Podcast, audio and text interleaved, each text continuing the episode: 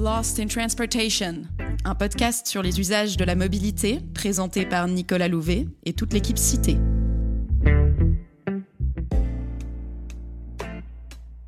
Si les choix de mobilité relèvent d'arbitrage personnel, certaines catégories de personnes sont plus contraintes dans leurs choix ou ont des besoins et des pratiques spécifiques.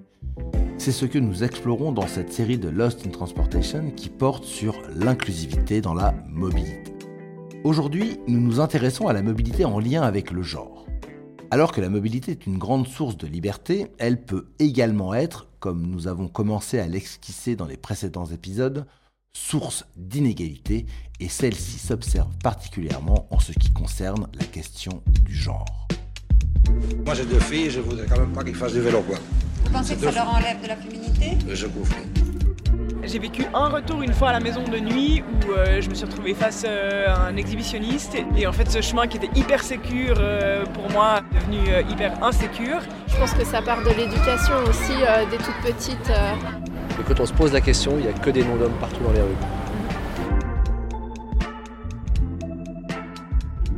Mobilité et inclusivité, épisode 3, mouvoir les genres. Pour en parler avec moi, Magali Guilin, chargée d'études chez Cité. En guise d'introduction, nous nous sommes demandé à quel moment on avait commencé à aborder la problématique de la mobilité à travers le prisme du genre. Les études de genre, qui étudient les rapports sociaux entre les sexes, forment un champ de recherche à part entière depuis les années 70. La notion de genre est dès lors présente dans diverses disciplines, et c'est dans ce sillage qu'émerge, notamment, la géographie du genre.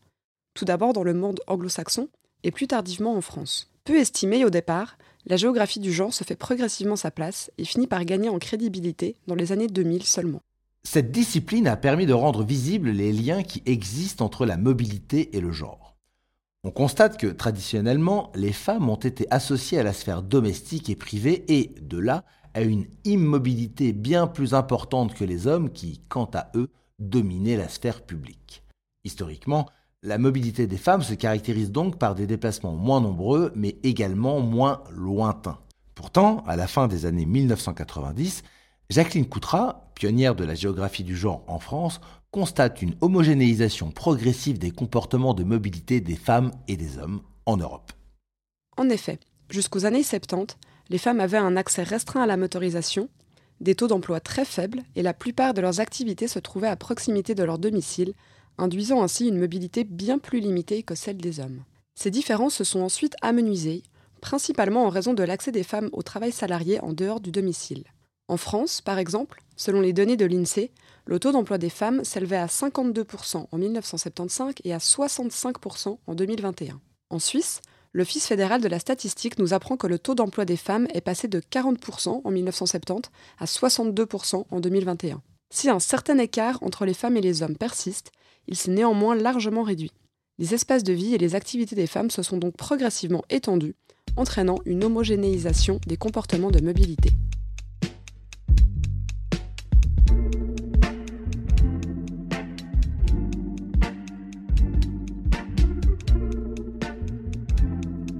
Ces évolutions ont-elles pour autant complètement gommé les différences? Poser la question, c'est déjà y répondre. En effet, malgré la redéfinition progressive des rôles au sein des couples et l'entrée des femmes dans le monde du travail, on observe une persistance du modèle traditionnel de l'homme actif et de la femme au foyer, responsable des tâches domestiques, éducatives et de soins, soit en anglais le modèle breadwinner caregiver. Parmi les personnes actives, la part des femmes reste inférieure à celle des hommes. De plus, lorsque les femmes travaillent, elles sont plus souvent à temps partiel. En Suisse, par exemple, 59% des femmes travaillent à temps partiel contre seulement 18% des hommes. En France, le temps partiel est moins répandu, mais on y observe néanmoins une différence significative entre les femmes et les hommes. En 2020, 20% des salariés femmes étaient à temps partiel contre seulement 7% des salariés hommes. En outre, les tâches domestiques restent principalement assignées aux femmes, entraînant pour elles une double fonction, femmes au foyer et femmes actives. Celle-ci implique une évolution de leur gestion du quotidien, notamment concernant leur mobilité, qui apparaît alors plus diversifiée et complexe que celle des hommes. Plusieurs études montrent que malgré une égalité apparente des déplacements entre les femmes et les hommes, les premières dédient une plus grande part de ceux-ci aux achats et à l'accompagnement, et les seconds au travail. Les spécificités genrées émergent notamment avec la prise en compte des chaînes de déplacement. Les déplacements féminins apparaissent plus nombreux, plus courts et plus souvent liés au travail domestique, avec des contraintes spatio-temporelles plus importantes. L'implication majoritaire des femmes dans les activités domestiques et notamment dans l'accompagnement des enfants est très présente, même lorsque celles-ci travaillent autant que leurs conjoints. De manière générale, on constate donc que les déplacements d'accompagnement semblent être la clé de voûte des différences genrées dans les pratiques de mobilité. L'arrivée d'enfants apparaît comme l'événement ayant l'impact le plus drastique sur le partage genré des tâches quotidiennes et des déplacements associés. Plus que les hommes, les femmes vont, à l'arrivée d'un enfant, effectuer divers ajustements dans leur quotidien, tels qu'un éloignement du marché de l'emploi et la prise en charge majoritaire des tâches domestiques.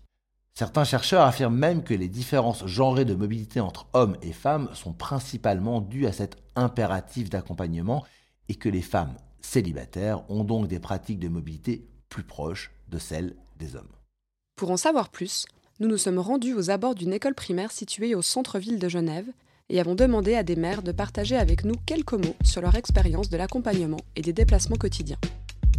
C'est principalement vous qui vous occupez des déplacements? Euh, Oui, c'est rare que ce soit euh, mon mari. Euh, lui travaille plus, moi je, suis à 50%. Et sinon 100% c'est pas possible. Pour une, pour une maman c'est difficile. Réveillait à 5h45 pour que je l'amène à l'autre bout de la ville à la crèche et que je revienne à l'école ici. Et après je me retapais, donc je me faisais environ 3 heures de trajet par jour. Et ça c'était horrible. Ça, c'était affreux. Et puis après, on a pu changer de crèche et puis euh, elle a eu l'école ici. Donc voilà. Mais c'est vrai que c'est un impact énorme si on doit faire des trajets, en tout cas pour une maman célibataire. Du coup, j'essaye de tout rassembler dans le quartier.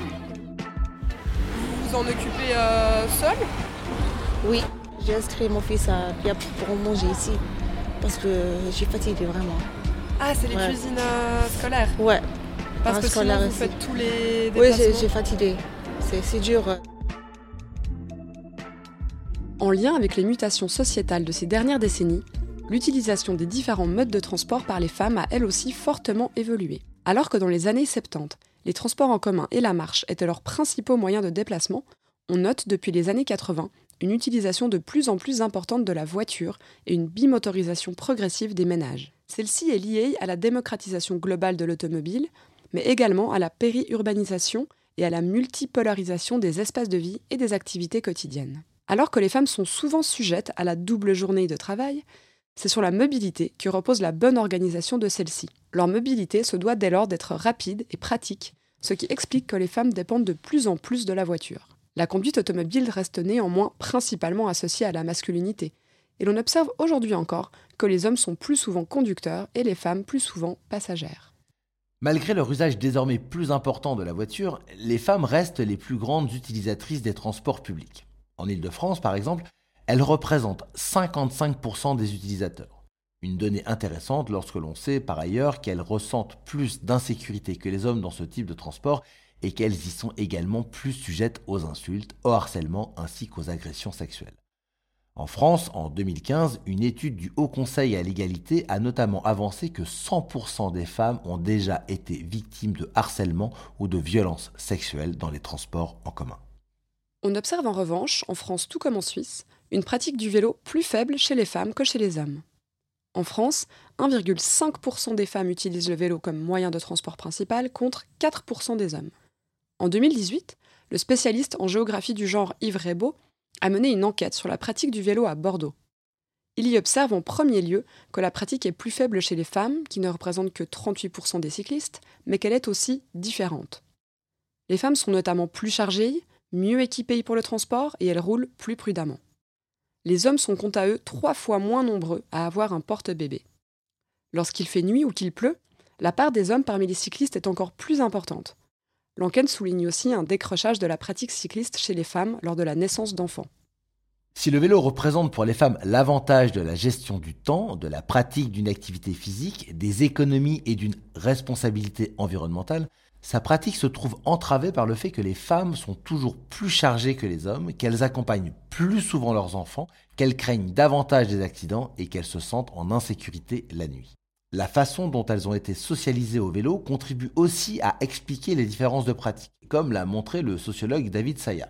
Celui-ci constate que les filles reçoivent très tôt des injonctions à être prudentes, à ne pas s'exposer au risque, à ne pas être trop mobiles ou encore à adopter des comportements correspondant aux normes liées à la féminité, telles que le port de vêtements peu adaptés à la pratique du vélo.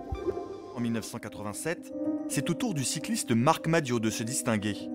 La star du vélo français est invitée sur le plateau de Sport Été avec Gianni Longo, juste après une étape du Tour de France. Et voici ce qu'il pensait du cyclisme féminin. Attention, c'est sans filtre. Il y a des sports qui sont masculins, il y a des sports qui sont féminins. Voir une femme danser, c'est très joli. Voir une femme jouer au football, c'est moche. Et je le dis, voir une femme sur un vélo, c'est moche. C'est mon opinion. Ça n'engage que moi. Les mentalités ont heureusement évolué et l'écart de la pratique de la petite reine se réduit entre les femmes et les hommes. L'insécurité étant l'un des grands freins à l'usage du vélo par les femmes, on observe notamment que meilleures sont les infrastructures, plus il y a de femmes. Par exemple, les chiffres de la préfecture de la région Île-de-France ont révélé qu'après l'installation des coronapistes à Paris en 2020, la part des cyclistes femmes est passée de 36% à 41%. D'ailleurs, nous avons pu constater le succès du vélo auprès de plusieurs femmes de notre entourage. Pour ces femmes actives, sans enfants et dans la trentaine, le vélo est souvent le principal mode de transport et il semble n'avoir pour elles presque que des avantages. Et pourquoi ce choix du vélo? Bah, L'avantage, c'est que bah, déjà c'est gratuit, que euh, ça fait prendre l'air et puis surtout que bah, je peux l'utiliser, enfin j'ai pas besoin d'attendre.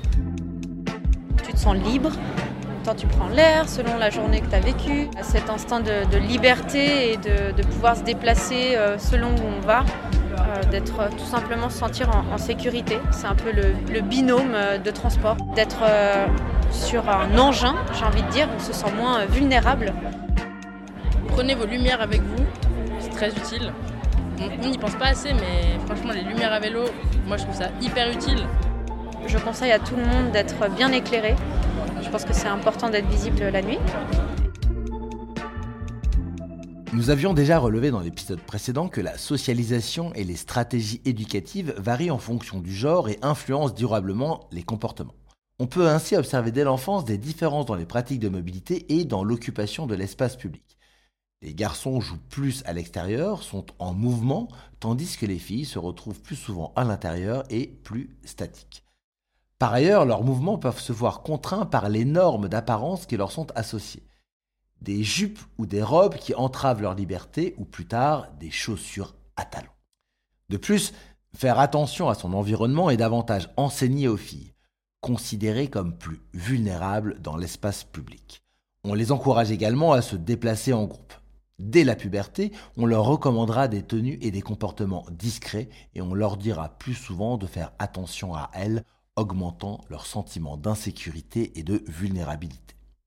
Cela semble alors réducteur d'expliquer les différences genrées de mobilité par le seul impératif d'accompagnement mentionné plus tôt, même si cet élément joue un rôle primordial.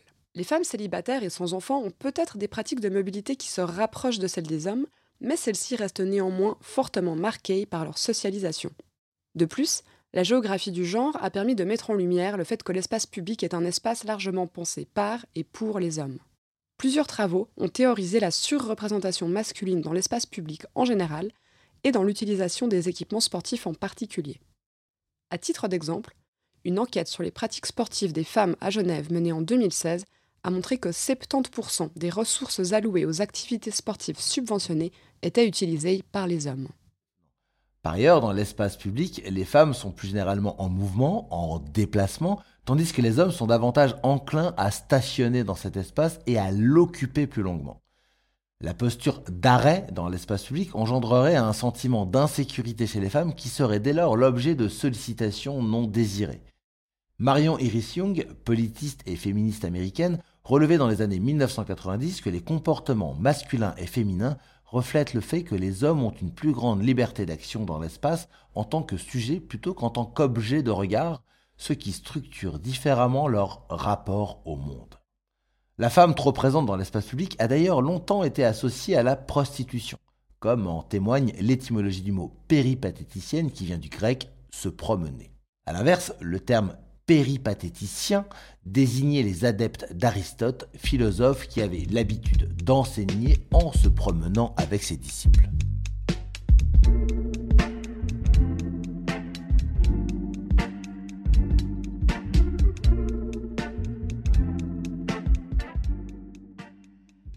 Lorsqu'elles se déplacent dans l'espace public, les femmes vont ainsi fréquemment mettre en place des stratégies, parfois sans même en avoir conscience. Le soir et la nuit marquent des temporalités particulières où l'espace public devient encore moins accueillant, et les stratégies mises en place sont dès lors plus présentes. Cela peut les amener à se vêtir d'une certaine manière, à se déplacer à plusieurs, ou à choisir un mode de transport plutôt qu'un autre, par exemple le vélo ou le taxi au lieu de la marche ou des transports en commun. Cela peut même mener à un renoncement pur et simple du déplacement. Nous avons profité de l'ambiance festive d'une rue animée, un jeudi soir à Genève, pour questionner quelques jeunes femmes sur leur vécu de la nuit et leurs expériences de déplacement en milieu nocturne. Souvent, si je suis seule, j'évite de, de me balader trop longtemps à pied euh, le soir.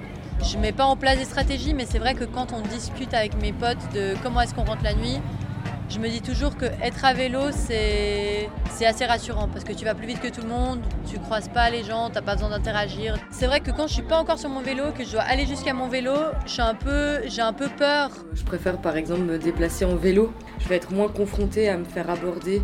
Enfin, soit un peu lourd. Bah, à titre personnel, ça m'arrive pas vraiment la journée, alors que ça m'arrive récurrent, enfin souvent euh, le soir. Si je me fais euh, interpeller, si je me fais alpaguer euh, dans la rue, bah, en fait je m'en fous parce que, je vais vite quoi. Et euh, d'autant plus là j'ai un vélo électrique donc je me, je me sens bien plus invulnérable. Depuis quelques années, notamment à la suite du mouvement MeToo, les revendications féministes sont de plus en plus visibles et reconnues, et le droit à l'occupation de l'espace public est devenu un enjeu central. Aussi, différentes actions ont émergé afin de visibiliser les femmes et de leur rendre leur juste place dans l'espace public. À Genève, par exemple, l'association féministe L'Escouade a dénoncé le fait que seulement 7% des personnes ayant donné leur nom à une rue sont des femmes, ce qui participe à leur invisibilisation et crée une forme d'illégitimité de leur présence au sein de l'espace public et de la société en général. À travers le projet Santel, l'Escouade a dressé une liste de 100 femmes remplissant les critères officiels pour obtenir une rue à leur nom. Des plaques temporaires ont été réparties dans différents quartiers et une vingtaine de rues ont depuis été officiellement féminisées par la ville. Autre initiative genevoise originale, celle de féminiser 250 panneaux signalant les passages pour piétons. Depuis 2020, à l'initiative de la ville, six nouveaux pictogrammes féminisés couvrent désormais la moitié des panneaux où étaient représentés des personnages masculins. Ils représentent notamment des femmes actives, enceintes, âgées ou encore en couple. Cette action vise à favoriser le sentiment de légitimité de chacun et chacune dans l'espace public et à rendre celui-ci plus accueillant et inclusif. Qu'elle soit considérée comme anecdotique, stupide ou nécessaire, ce genre d'action ne laisse généralement pas indifférent et a le mérite de générer le débat et la réflexion autour de la place des femmes dans l'espace public d'aujourd'hui. Non, je vois rien de particulier, ça a l'air de concerner l'hôpital. Parce que bah on remarque pas forcément, c'est ça le problème. Sais que qu'aujourd'hui avec les GPS, on regarde même plus les noms des rues. Et j'ai pas remarqué que ça change pas grand chose pour moi. Je comprends qu'on veuille équilibrer les choses. Mais ouais, je veux dire, ça changera pas mon quotidien quoi. Pourquoi pas? Enfin, ça me paraît pas tout à fait fondamental. Peut-être d'autres choses, peut-être plus urgent à faire. Bah déjà c'est bien, parce que bah, vu qu'avant il n'y avait que des panneaux où il y avait des hommes, bah, on n'était pas vraiment représentés nous les femmes. Euh, le projet consiste à renommer certaines rues pour euh, casser un peu cette domination masculine de toutes les rues. Moi je trouve que c'est très bien, ouais. Ouais, j'ai lu le projet Les Sons, les Sons L, ouais, j'ai eu ça, parce que je, ça m'a ça m'a intrigué. Mais pourquoi pas? Mais ouais, moi j'ai rien contre, et puis euh, au contraire, c'est même génial. euh, Puis même ça donne un petit coup de frais. euh, Je pense que ça a peut-être un impact inconscient. Cette histoire, bah, ça va changer quelque chose dans les mentalités en général. Espace public, socialisation et normes de genre s'entremêlent ainsi dans la création de comportements de mobilité qui diffèrent entre les femmes et les hommes. La mobilité étant l'élément permettant à chacun et chacune d'accéder à ces activités, l'enjeu de l'égalité dans ce domaine est central. Un réseau cyclable peu sécurisé, des rues mal éclairées ou des transports publics difficilement accessibles lorsque l'on transporte une poussette sont autant d'éléments pouvant contribuer à entraver les déplacements des femmes. Par ailleurs, les difficultés de déplacement propres à certaines personnes portent un nom, la mobilité réduite. Si les femmes peuvent dans certaines situations être considérées comme des personnes à mobilité réduite, notamment en raison des objets qu'elles transportent ou des personnes qu'elles accompagnent, cette dénomination recouvre un spectre large et sera justement l'objet du prochain épisode, le dernier de notre série Mobilité et Inclusivité. Un grand merci aux femmes et aux hommes dont vous avez entendu les voix dans cet épisode. Vous pourrez retrouver les différentes références mentionnées en description de ce podcast. Quoi que ces choses, ils n'ont pas d'impact, mais ils... dans l'imaginaire collectif, bien évidemment. Et puis, euh, si on normalise ça, bah, ça, va, ça va changer vraiment la réalité. Moi, je, je, crois, je crois sérieusement. On se retrouve dans un mois pour un nouvel épisode de Lost in Transportation. D'ici là, n'hésitez pas à nous rendre visite sur notre blog. À bientôt!